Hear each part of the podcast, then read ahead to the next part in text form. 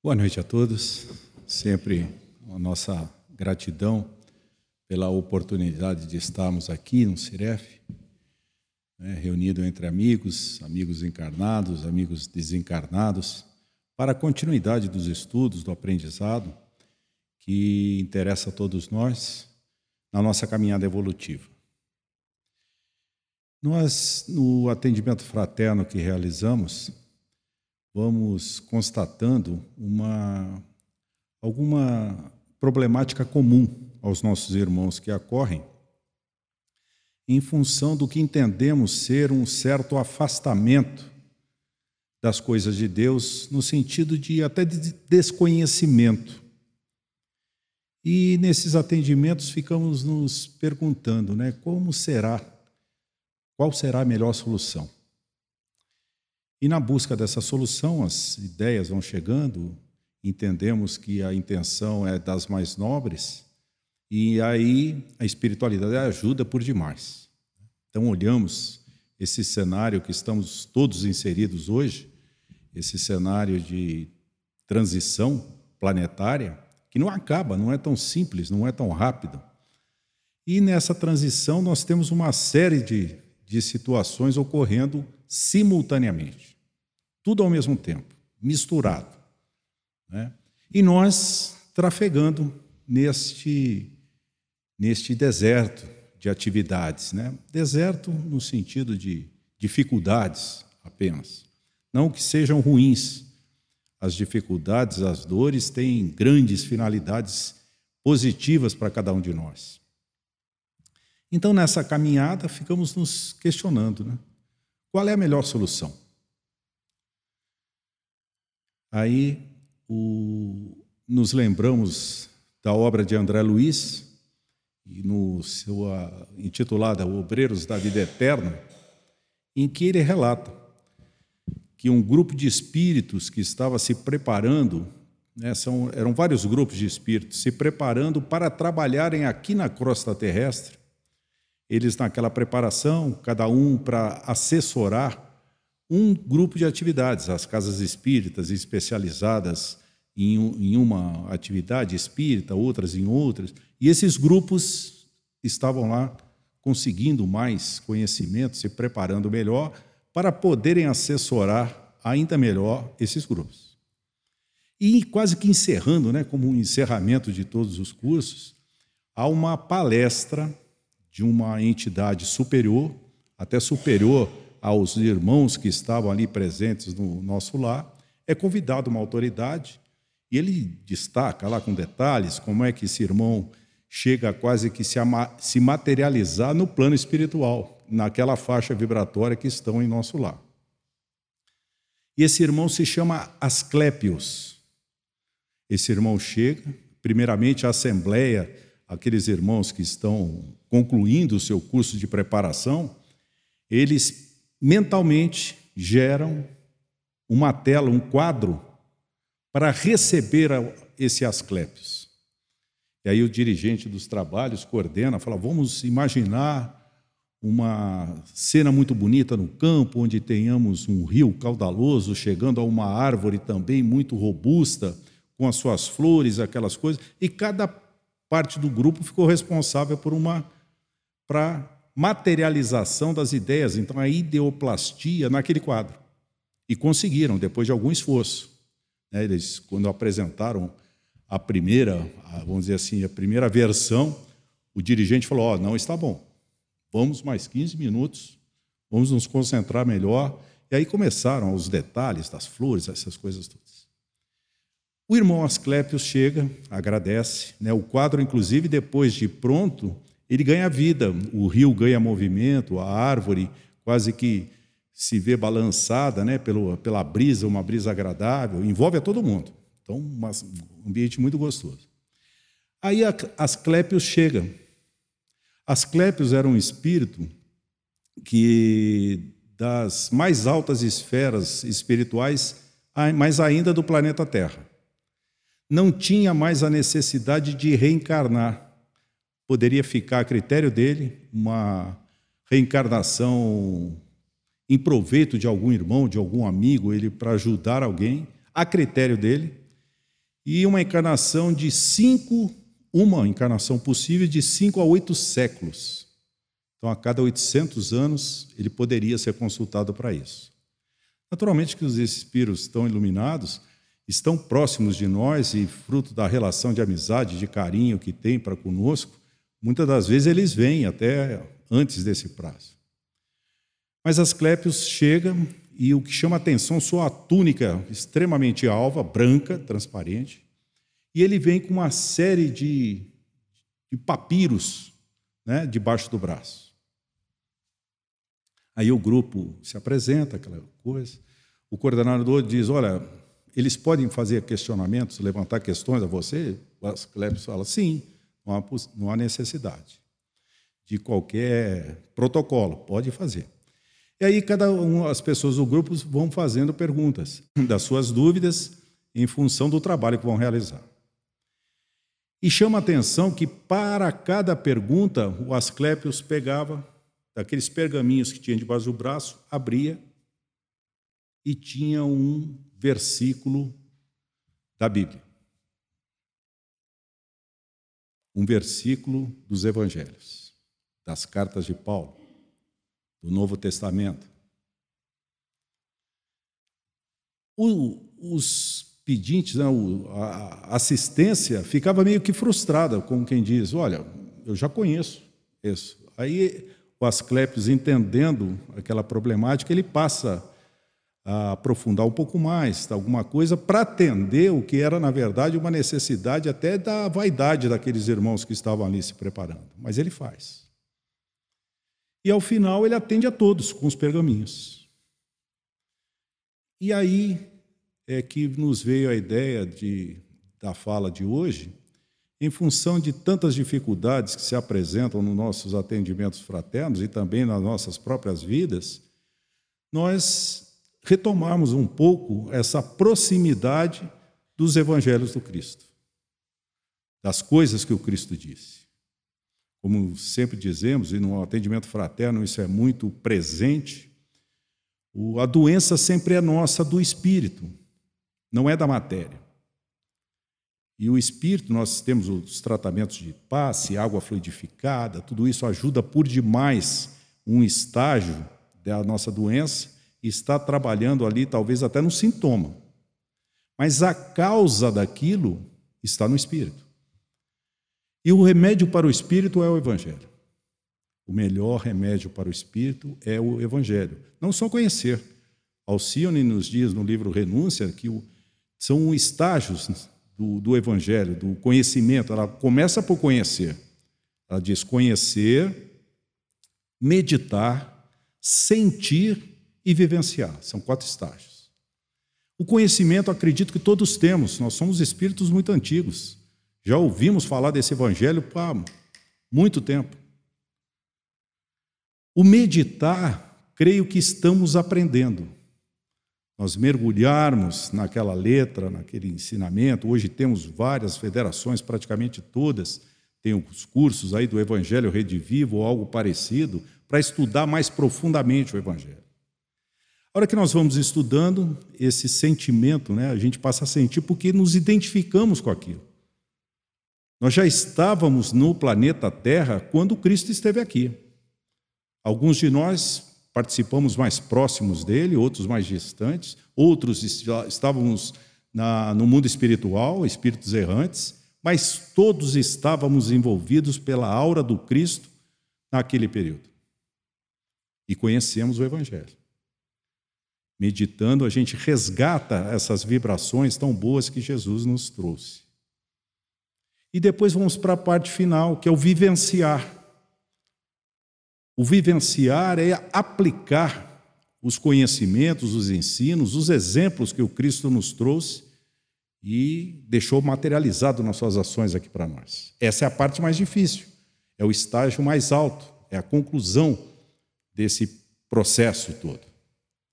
Então, quanto mais falarmos do Evangelho, quanto mais entendermos o Evangelho, nós vamos assimilando, né, internalizando em nós esses conceitos e ele passa a nos modificar. Porque não há como vivenciar sem buscar uma coerência entre aquilo que a gente está aprendendo e o que a gente executa, as nossas ações. A gente entra num conflito interno. Ou seremos, como falávamos às vezes, como os fariseus, né, hipócritas no aspecto de que falam muitas coisas, mas executam outras, que é um estágio de desenvolvimento. Nós, com a nossa vivência e o auxílio do Espiritismo, a gente está muito centrado nisso. E desta forma, então, pensamos nesta fala dessa noite, né, como Cristo demarcando, né, ele delimitando o caminho para um futuro né, exitoso, um futuro de luz. E Jesus fez isso, né, eu vou conduzindo aqui, fazendo algumas citações do Evangelho. Os textos são conhecidos nossos, eu não, não me ative à citação, Mateus 16, 4, 5, coisa assim, mas a citação apenas. Então Jesus traz de imediato uma para esse caminho, qualquer caminho leva em algum lugar. Então, primeiramente, Cristo identificou muito claramente é, o reino dos céus, o que vem a ser o reino dos céus. E para a nossa dificuldade à época, ele compara, ele vai por comparações, como a gente tinha dificuldade de entender o que era o reino dos céus, ele fala: o reino dos céus é semelhante a tal coisa, o reino dos céus é semelhante a outra. E são várias as passagens que ele sinaliza isso. Eu peguei uma que é aquela parábola do tesouro a parábola do tesouro e a parábola da pérola, em que ele diz que o, o reino dos céus é semelhante ao tesouro que alguém encontrou em determinado terreno. Ele encontra, surpreendido, enterra novamente o, terreno, o tesouro, vai, vende tudo que tem, volta e compra o terreno. Então, nos dando a impressão de que o reino dos céus é algo valioso que a gente não consegue entender, mas o tesouro para nós nas nossas nas nossas várias fases de desenvolvimento, o tesouro significa assim uma conquista material, algo de valor. Mas ele coloca muito bem na parábola, né? A parábola tem uma série de finalidades que não é o caso da nossa observação hoje, mas ela vai nos dando possibilidade de aprofundar esse entendimento. Ele encontra o tesouro e compra o terreno. Veja que ele não compra o tesouro.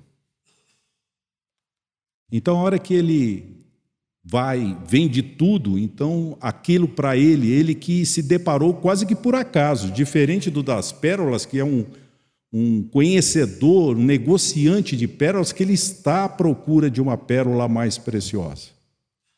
O primeiro não, ele encontra quase que por acaso. Neste acaso, ele vê que é valioso como se nós nos depararmos com a doutrina do Cristo e constatarmos ali uma coisa grandiosa, embora eu não entenda muito bem, eu não conheça com profundidade, eu não tenho uma metodologia, uma forma de avaliar tão bem, mas eu sei que é de valor. Eu tenho esse sentimento. Por que tem esse sentimento? Porque é um espírito que vem reencarnando há muito tempo. Ele tem essas noções, tudo está escrito em nossa consciência, as leis de Deus, os objetivos da nossa encarnação estão ali. Então ele se depara com aquilo, vai e vende tudo, como quem diz, não tem nada que eu possua que é maior do que o tesouro que eu encontrei. Então eu quero me apoderar do tesouro. E vai e compra o terreno. O terreno tem preço. Tantos mil reais, tantos dólares, seja lá o que for, olha a moeda. O tesouro não. O tesouro tem valor. As coisas de Deus para nós têm valor, é difícil de dimensionarmos o quanto vale isso. O quanto vale a nossa fé, o quanto vale a nossa esperança, a nossa fraternidade, o que conquistamos dessa caminhada evolutiva. Então Jesus diz e nos estimula a isso. A todo tempo, Jesus está nos desafiando, nos mostra, avança com a verdade como era necessário. Nós vínhamos numa convivência, numa, num sistema milenar sedimentado, né, baseado nas leis de Moisés, e precisávamos avançar. Talvez a vinda de Jesus, alguns estudiosos falam disso, que a vinda de Jesus foi o marco definitivo da entrada no processo de transição. Ali começaram. As, os novos objetivos, os novos ideais e o processo que vem nos envolvendo até hoje, 2023 anos depois. Jesus oferece esses conhecimentos como a, a, leitura inicial falou. Ele, aquela visita, aquela citação que foi aqui da Fonte Viva, do livro Fonte Viva, é uma das passagens de Cristo em que ele entra na casa de Marta e Maria, que eram duas irmãs. Ele entra na casa e ao sentar-se, né, ele com seus discípulos, ele naturalmente começava a transferir, a transmitir os seus ensinamentos, as suas colocações, todas elas sempre muito ricas. Só a proximidade com Cristo já é grandiosa. Maria se postou, sentou-se ao lado do Cristo e ficou.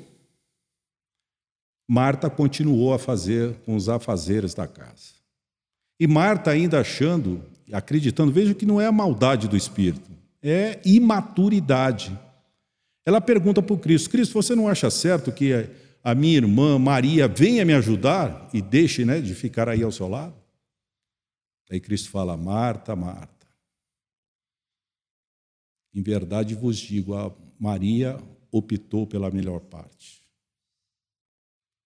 Então, nesse processo nosso, a hora que ele traz os ensinos, a hora que ele mostra o reino dos céus de alguma forma que possamos, pudéssemos já começar a entender, a gente tem que olhar e falar: qual a minha postura? É de Marta ou de Maria? Eu continuo com meus afazeres comuns, importantes, necessários? Ou eu entendo a grandiosidade daquela oportunidade e me prostro, me postro, como Maria fez aos pés do Cristo, e posto ali para ouvi-lo, para captar aquilo tudo. Mas então, naquele, nesse caminho que ele vai demarcando, ele já mostrou o objetivo final. Olha, o reino dos céus é esse aqui. Ele acredita em cada um de nós, sabe da nossa capacidade. Tanto é que na parábola dos talentos, ele fala disso. Cada um de nós recebeu seus talentos. Talentos que devem ser trabalhados e multiplicados. Certamente nossos talentos não são iguais, mas são os nossos. Estes, os nossos, de preocupação pessoal, é da nossa alçada, somente da nossa alçada. Não podemos deixar de multiplicá-los em função de outras, de ficarmos preocupados com o talento do outro. Cada um de nós tem os seus. Então, esse problema do, do entendimento do talento e o que é nosso, o que é nosso é nosso. É responsabilidade nossa. A responsabilidade nossa é muito forte. E a gente vem nesse mundo tumultuado, turbulento, muitas das vezes nós nos afastamos desses objetivos primordiais, principais para cada um de nós. Uma delas é os talentos. Trabalhar bem os seus talentos. Cristo espera que nós multipliquemos nossos talentos.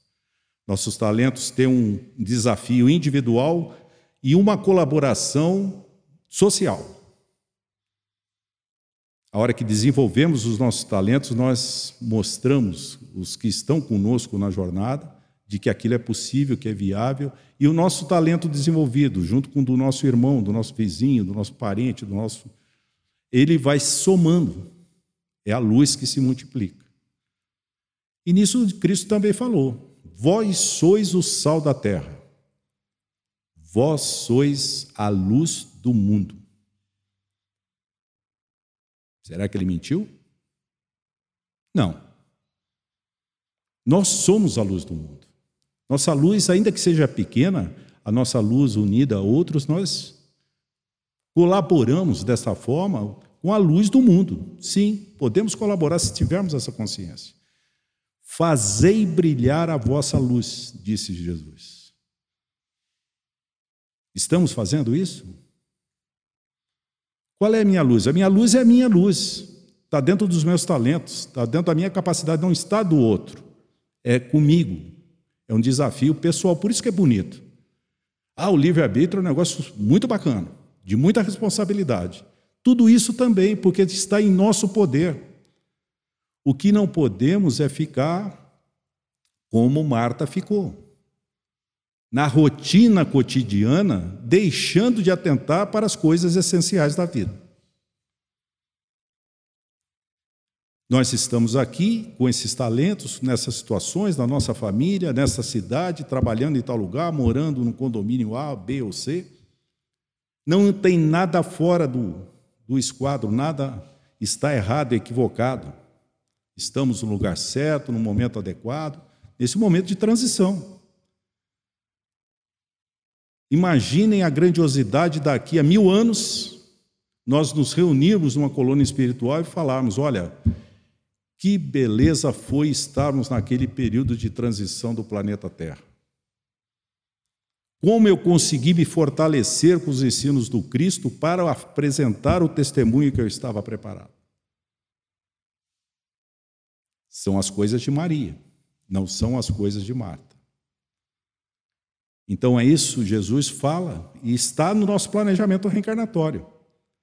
Nós estamos aqui com esta capacidade cada um de nós com a sua. O planejamento é separado. Embora nas nossas constelações familiares, no nosso círculo social, nós temos uma interação, sim, que em princípio é feita para somar. Façamos brilhar a nossa luz. E por que então que as coisas nem sempre andam bem? Então Cristo sinaliza, nos diz que, olha, o tesouro é este, o reino dos céus é esse tesouro. Vocês estão aptos a conquistá-los. Então, se nós estamos aptos, o nosso planejamento reencarnatório foi o melhor possível, estamos aqui para dar cumprimento, dar andamento, darmos o nosso testemunho. Mas somos ainda, e temos que ter essa consciência também, espíritos limitados, muito imperfeitos. Em nós, como é a característica, inclusive, que se apresenta refletindo a mediana das nossas, as nossas vibrações, do nosso estado vibratório, reflete no planeta, o planeta de provas e expiações, porque nós somos provas e expiações. O que é provas e expiações? Tem o mal e o bem juntos e predomina o mal. Na maioria, é isso que caracteriza um planeta, grosseiramente, um planeta de provas e expiações. E o planeta é essa mediana de todos nós, uns mais, uns menos, né? o bem e o mal se acomodando. Às vezes nós mesmos, em algumas situações, conseguimos ser muito bons, outras vezes nem tanto. É assim. Nessa condição, se faz necessário uma vigilância muito forte. Jesus sinalizou também na parábola do semeador, ele diz que o semeador saiu a semear e semeou o trigo durante todo o dia. À noite se recolheu e ele fala, dependendo da tradução da Bíblia, fala no inimigo, né? É, e outros termos, mas vamos ficar com o inimigo. E à noite o inimigo veio e entre as sementes do trigo jogou as sementes do joio. Então vejam que nós estamos nesse contexto. Nós temos em nós o joio e o trigo. E a quem já olhou, né, até as, a semelhança de uma planta de, do trigo e do joio é muito diferente. É muito difícil de diferenciar, melhor dizendo. Não é olhando assim que é muito difícil. Então, Cristo, inclusive, orienta né, para que deixe crescer para facilitar a identificação e que eu não retire trigo por engano, achando que estou arrancando o joio. Então, simbolizando também para nós que as mesmas as nossas virtudes, o trigo que carregamos em nós, ele ainda não está tão nítido. A gente corre o risco de perdê-lo. Aí a importância de nós dessa vigilância, dessa de estarmos atentos a isso. Então, Cristo oferece ainda algumas, algumas ferramentas. Né? Na parábola em que ele fala a respeito do, da, do pagamento do imposto, e na sequência, mais abaixo, ele complementa, nos dá bem essa noção dessa vigilância que temos que exercer. Ele fala a respeito do que o pagamento era feito pela moeda. Uma moeda é dinheiro. Questionam Cristo, né? Devemos pagar os impostos, já que Cristo falava em fraternidade, em cooperação, e os impostos, né? Os judeus sempre foram muito, é, vamos dizer assim, rancorosos com os romanos pelo imposto que era cobrado. Então, querendo deixar Cristo numa má situação, devemos pagar os impostos? Ele fala: qual é a moeda? Com que vocês pagam? Cara, com a moeda. Então, o, o que está esculpido na moeda? Ele olha a figura de César.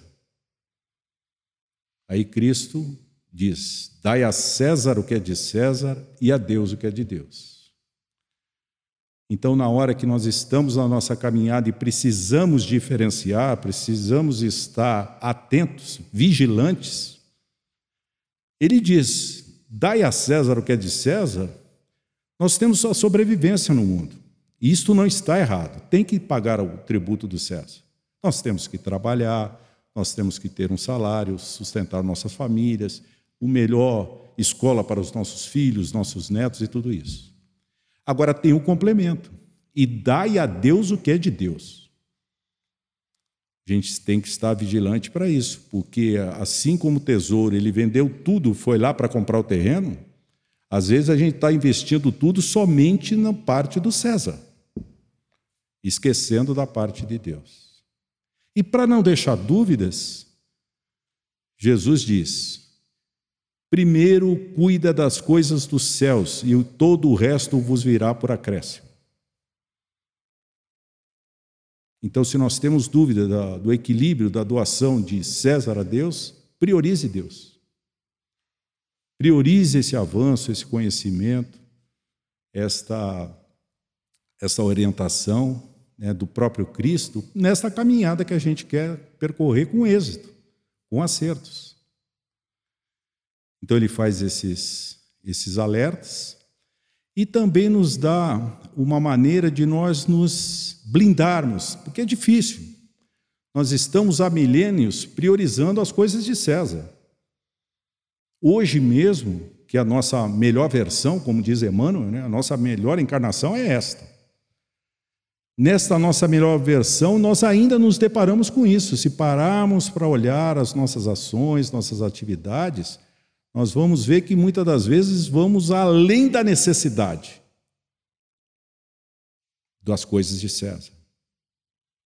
E as coisas de Deus estão em segundo plano, diferente da prioridade que o Cristo apresentou. Cristo não, nunca se insurge contra nós. É um irmão querido, sempre pronto a nos ajudar através dos seus emissários, nos perdoa constantemente, sabe da nossa, das nossas dificuldades. Veja o que ele fez com Pedro. Ele avisou: Pedro, você vai me negar três vezes. E depois de ter negado, ele chega: Pedro, tu me amas? Sim, mestre, te amo. Pedro, tu me amas? Sim, mestre, te amo. Pedro, tu me amas? Sim, mestre, eu te amo. Então vai e apacenta minhas ovelhas. Colocando naquele irmão com tanta debilidade como nós, uma responsabilidade tão grande da propagação do próprio cristianismo, nascente naquele momento. Então, ele nos ensina algumas técnicas para que nós possamos nos blindar magneticamente, vamos chamar assim, das coisas que estão no entorno. Porque se erramos muito nessa, nessa dualidade que ainda carregamos, ali nós estamos inseridos também, junto, como ele falou, dos falsos profetas. Quantas versões chegam até nós que nos iludem, nos ludibriam, e nós optamos por aquilo, a opção é nossa. Por melhor que seja o falso profeta, a opção é nossa, a responsabilidade é nossa. Cristo também diz: Conhecei a árvore por seus frutos. Então olhemos, a hora que vemos aquelas coisas mirabolantes, deslumbrantes, olhemos os frutos, para que a gente saiba que aquilo é um marco do Cristo, que vai me ajudar no prosseguimento do caminho do reino dos céus. Então ele nos diz, né, quando perguntam a ele, de todos aqueles mandamentos, aquelas ordens que estavam consolidadas as leis da época, que eram as leis mosaicas. Moisés recebeu dez mandamentos, os dez mandamentos são leis divinas. Dos dez mandamentos chegávamos, os estudiosos apontam, para 613 normas.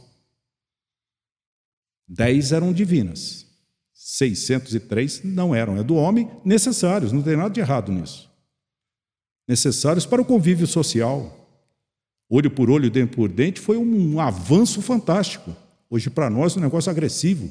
Mas naquela época, uma pessoa poderosa fosse prejudicada por outro, de qualquer forma, a reação era totalmente diferente, muito maior do que a agressão que ele sofreu olho por olho, dente por dente, aquela época já foi melhor. Falou assim: olha, se você sofrer este tipo de ataque, a tua reação só vai poder ser nesta, vamos dizer assim, intensidade, igual. Já foi um avanço. Para nós hoje já é um absurdo. Mas daquelas 613 normas, os próprios senhores da lei chegaram para o Cristo novamente tentando deixá-lo numa situação constrangedora e falaram: mestre, o que, que a gente segue? O que é importante? O importante que Cristo sinaliza para eles é para nós. Talvez estivéssemos até lá, encarnados naquela época. Ele diz: primeiro, grande mandamento, amar a Deus sobre todas as coisas. Amar a Deus no sentido desse ser onisciente, onipresente, puro, bom, justo. Que a gente fala tudo isso até que um problema nos alcance. Então, às vezes, quando o problema nos alcance, para fortalecer o nosso testemunho, a nossa própria fé, a gente desqualifica o Deus. Pô, não é possível, mas comigo de novo. Aconteceu assim, aconteceu. Ah, parece que Deus se equivocou, se esqueceu ou cochilou, no nosso caso, e possibilitou aquilo. Não é. Então, ele é justo e bom. Então, amar a Deus, esta criatura, só tem um no universo. E o segundo, ele fala tão importante quanto o primeiro, amar ao próximo. Então é amar. Então, se as nossas ações, se as nossas reações, se os nossos comportamentos, se os nossos pensamentos estão fora do amar, a gente está deixando de cumprir os dois, melhor, os dois maiores mandamentos. Ah, está errado, eu devo ser. Não, ah, eu faço. Não é, é, é, é foro íntimo. A gente entender como Maria olhou e quis aprender, quis assimilar, para a gente colocar em prática. E somos espíritos na caminhada. Jesus não vai ficar triste conosco, não. Triste que eu digo assim, contrafeito, com raiva, com. Não, não passa isso. Talvez fique chateado porque é mais uma oportunidade que perdemos. Então temos que estar atento a isso amar. Então, a hora que vem uma agressão, vem um de qualquer natureza, problemas, doenças, amar. É, a gente entender aquilo como um ato de amor. Se Deus é onisciente, onipresente, nos conhece, sabe quantos fios de cabelo temos na cabeça? Ele não se equivoca conosco. Se aquela dificuldade, aquele problema nos se apresenta para nós, tem uma finalidade. Se eu estou envolvido com esse sentimento do amar, a minha vivência vai ser do amor. Eu vou procurar ver o que tenho a aprender com aquilo. O que eu tenho a aprender. Então, esse sentimento de Cristo, né, ele já nos, nos dá essa, essa possibilidade de nós irmos é, realizando a reforma íntima, como bem caracteriza o Espiritismo para essas atividades de mudança, de conversão, do que fazemos para convergirmos e nos aproximarmos, andarmos juntos com os ensinos do Cristo. E ainda, né, no sentido desta fala toda do Cristo, dessa, desse caminho demarcado por Ele, ele diz que entende os nossos pecados, entende as nossas quedas e nos perdoa. Nos convida, nos faz um convite. Ele diz: Vinde a mim, vós que estáis cansados e oprimidos, que eu vos aliviarei. Então, mesmo ele demarcando esse caminho, nós, de uma maneira muito orgulhosa, muito vaidosa, querendo fazer o caminho que a gente quer fazer, a gente sofre, a gente cai, levantamos, às vezes continuamos no, no trecho errado, no, pegamos a trilha errada desse caminho, ele está nos acompanhando e pronto a nos receber. Vinde a mim. Quando ele fala vinde a mim, é uma ação de novo que depende de nós. Vinde a mim. Ele falou: Eu não vou buscar você aí. Eu estou com você, agora vinde a mim. Porque aí está embutido um ato, uma consciência de humildade muito grande. E nos lembramos da parábola do filho pródigo em que o filho pede a sua parte da herança, pega tudo que tem e vai fazer o que ele acredita que, que é certo. Gasta tudo. Consome tudo nas vicissitudes da vida. Tudo que era de errado ele quis aproveitar e aproveitou. Aí vem uma peste muito forte, ele não tem emprego, ele não tem o que comer, não tem onde dormir e ele se lembra do pai dele, a quem ele, em vida, o que era uma coisa assim assustadora para a época, pedia a sua parte da herança com o pai em vida. Era um afronto. Hoje mesmo a gente não, não lida tão bem com isso. Ainda continua sendo um afronto, mas naquela época mais ainda. E ele lembra do pai, fala: Poxa, meu pai, com, a sua, com as suas terras, né, os seus empregados têm o que comer, têm onde dormir eu vou voltar à casa do Pai.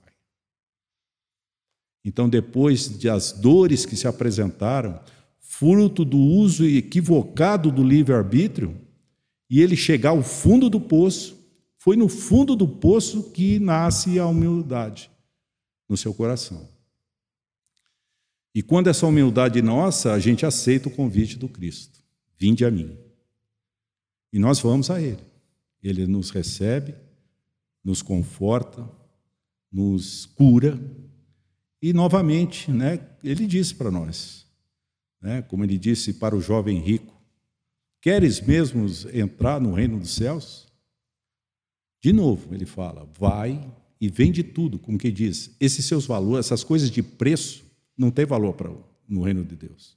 Vende tudo isso, dá aos pobres, dá àqueles que necessitam, exerça a caridade pegue a sua cruz. O Cristo chama, vinde a mim, mas os nossos problemas continuam nossos. A lei de causa e efeito é uma lei divina presente em todo o universo. Nós vamos arcar com aquilo tudo. Mas já reanimados, certos de que retomamos o caminho demarcado por Jesus. Então é, é grandioso essas coisas, né? Ontem eu estava ouvindo um programa e de um pastor, um pastor evangélico, e ele falava, ele trabalha com arqueologia, tem um trabalho muito bonito na televisão, eu acompanho lá, gosto muito daquelas coisas. Me, me anima, né? me, me auxilia, me fortalece até a fé. Ele contando da passagem do Louis Armstrong, que foi um daqueles astronautas, o primeiro a pisar na Lua. Relata ele, parece que até num livro dele, que o Louis Armstrong, quando esteve na região onde Cristo passou, na Palestina, e se sentou num lugar e avisaram a ele, falaram assim, olha, Cristo esteve aqui. Ele entrou num estado de choro vibracional. Ele fala, olha, a emoção que eu sinto hoje não é muito, muito, muito, muito maior do que quando eu pisei no solo da lua. E Cristo não estava mais lá. Então a gente traz isso, traz esses ensinos. E tudo que puder nos reavivar, nos fazer brotar, né? como aquele terreno, né? aqui em Brasília é muito comum, a grama seca naquele período e depois a primeira chuva ela volta. Que essa chuva dos ensinos do Cristo nos fortaleça enquanto espíritos, que nós temos a capacidade, estamos prontos para realizar a nossa parte, fazer nossa luz brilhar. Não façamos como Marta, cuidando das coisas que nos tiram do nosso foco da evolução espiritual. Lembremos de Maria. E lembrar de Maria é fácil. Maria, mãe de Jesus. Não é ela, mas o nome é fácil. Lembremos de Maria. Fiquemos com as coisas nobres da vida, que são os ensinos de Jesus. Muito obrigado e até uma próxima oportunidade. Que Deus nos abençoe a todos.